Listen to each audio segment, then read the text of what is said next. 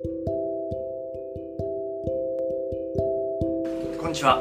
兵庫県小野市にある心鍼灸整骨院院長の佐久大輔です。今日はお子様が急に学校に行けなくなる。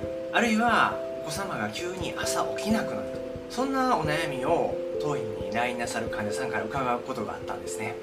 病院ではよくこういった症状を起立性調節障害と言われます。ですのでこの度の動画ではそういったお子様が朝起きれない学校に行けないあるいは起き上がるとめまいがしたり吐き気がしたり食欲がなくなったりそういう症状を予防するあるいはどういうふうに対応していけばいいのかをこの動画にまとめました。もしもお子様が同じように朝起きれないだとか急に食欲がなくなって食べれなくなったずっと体がしんどいしんどいと言ってる学校に行ってもすぐ帰ってきてしまう。そういう状態でしたらこの度の動画きっとお役に立てると思いますので同じように悩まれてる知ってる子がそういう状態なんだっていうことが続いてるようでしたらこの動画を紹介してくださったらなと思います。では起立性調節障害なのですがどういった状態なのか冒頭にもお話ししましたが朝起きれないだとかめまいがするとか吐き気がする倦怠感が続くそういった症状が出てきます。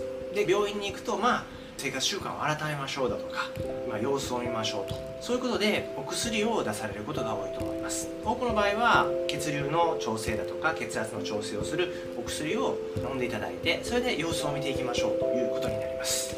で今8月なんですけれどもこのタイミングでこの動画を出してるかというと夏休みが終わった時あるいは長期の休みが続く春休み冬休みの後そういう時にこの起立性調節障害起こりやすいんですね。なぜこんなことが言えるのかというと当院でもそういった患者さん結構来院されてるんですよ。で今のところ全員が学校に復帰して普通に学校に通えるようになりました。ある子は長いこと苦しみましたけれども今高校も無事に入学して高校の間は起立性調整障害の症状は出ず今度は治療科を目指すと言って僕に報告してくださった子もいらっしゃいます。とても僕としても嬉しい事例の一つでした。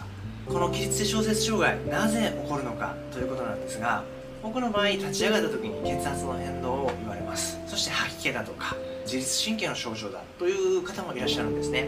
この起立性小説障害が起こる要因を僕いろんな子に聞いていくと一つ共通していたことがありました。それ何なのかというとずっとスマホを触るってことでした、えー、スマホを一日中触ってる。で聞いてみると大体1日23時間触ってると。共通していたのが座りながらじーっと触ってる。あるいは寝ながらこうやって触っている。うつ伏せになりながら触っている。こういうことが続いてたんですね。でこれがなぜ良くなかったのか。スマホを長時間触るという動作は下を向いてうつむいた状態前かがみになった状態でずっと触ってる。するとどんどんどんどん呼吸をしなくなってしまうんですね。呼吸がどんどん浅くなってしまいます。するとどうなるかというと立ち上がろうとした時とかにフラフラしたりする。あるいは立ちくらみがする。で頭痛もしてくる肩が凝ってくる。という症状が起こるんですね。このスマホを見続けてしまう習慣。これが続いてしまうと起立性小説障害。を起こすきっかけの一つだと言っても僕は過言ではないなと思ってます。この8月にそういう状態が起こるのはなぜかというと夏休みなんですね。夏休みの間スマホを触る習慣ってできています。これもスマホをやめろっていうのは結構難しいことなんですがもしも今起立性調節障害になってしまってるんでしたらスマホから離れていくことを僕はお勧めしています。まず寝る時にスマホをどっか違うところに置く。ということ。これとても大切です。でスマホをみんな触ってるやろって聞いたらいやちょっとって言うんですよね。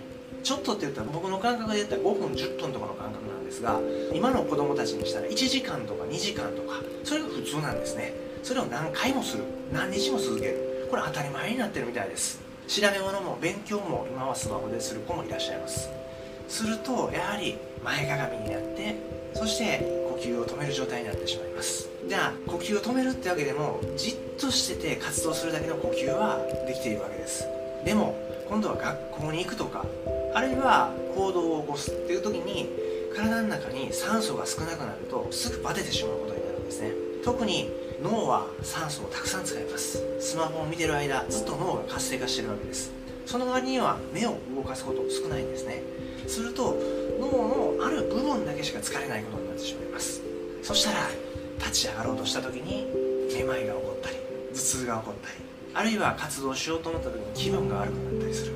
こういう症状が起こりやすくなります。もし今それと似たような状態になってるんでしたらまず今から言う3つのことを取り組んでみてください。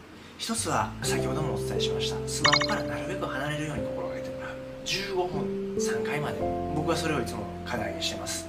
朝15分の間に LINE とかを返したらいいじゃない。メッセンジャーとかも返したらいいやん。今しんどい間だけは寝る間は絶対にスマホを違う部屋に置いとくこと。自分の部屋にスマホを持っていかない。リビングに置いとくこと。15分間だけリビングで触っていいよ。朝昼晩15分間だけ触っていい。そういう風に伝えています。これを一つやっていただくだけでもだいぶ体は変わってくると思います。今もし起立性調節障害で通院されているようでしたらお薬もよく効くようになると思います。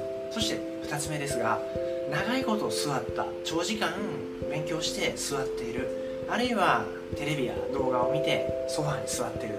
そしたら30分に1回立ち上がって伸びをして深呼吸を心がけること。これを取り入れてみてください。僕たちは酸素を吸わないとやはり体の状態って悪くなってしまいます。ですので定期的に立ち上がって酸素を取り込むっていうことを心がけてください。これが2つ目です。そして3つ目は普段の呼吸ですね。それを鼻から吸って口からゆっくり吐く。この呼吸を身につけていただきたいんですね。最近口で息をする子が結構増えてきました。鼻で息を吸うと今度は吐く時には数時間の倍ほどかけてゆっくり吐く。これが脳の人間の体の設定なんですね。この設定が乱れてる時って怒ってる時とか疲れてる時とかあるいは走って息が乱れてる時とかこれが呼吸の設定が乱れてる時になります。吸うのを1秒かかったとしたら吐くのを2秒かけて吐く。1対2の割合で吸うと吐くができるように練習をしてみてください。この3つを取り入れていただいて起立性調節障害を予防する。あるいはもし起立性調節障害になっているんでしたらこの3つのことから始めてみてください。きっと改善の方に進んでいくと思います。当院では起立性調節障害の患者さん何人か来てくださってます？そして冒頭でもお伝えしましたが今のところ全員が無事に学校に通えるようになりました。1回2回で良くなる子もいれば長期にかけて月に1回来ていただいた子もいます。ですが今のところ全員が学校に通えるようになってますのでもし知ってる子が起立性調節障害になってるあるいは起立性調節障害の子供がいる。そんな時には兵庫県小野市に心鍼灸整骨院ありますんでご相談いただけたらなと思います。この度の動画を見て良かったと思う方は親指のグッドボタンとチャンネル登録よろしくお願いします。それでは失礼します。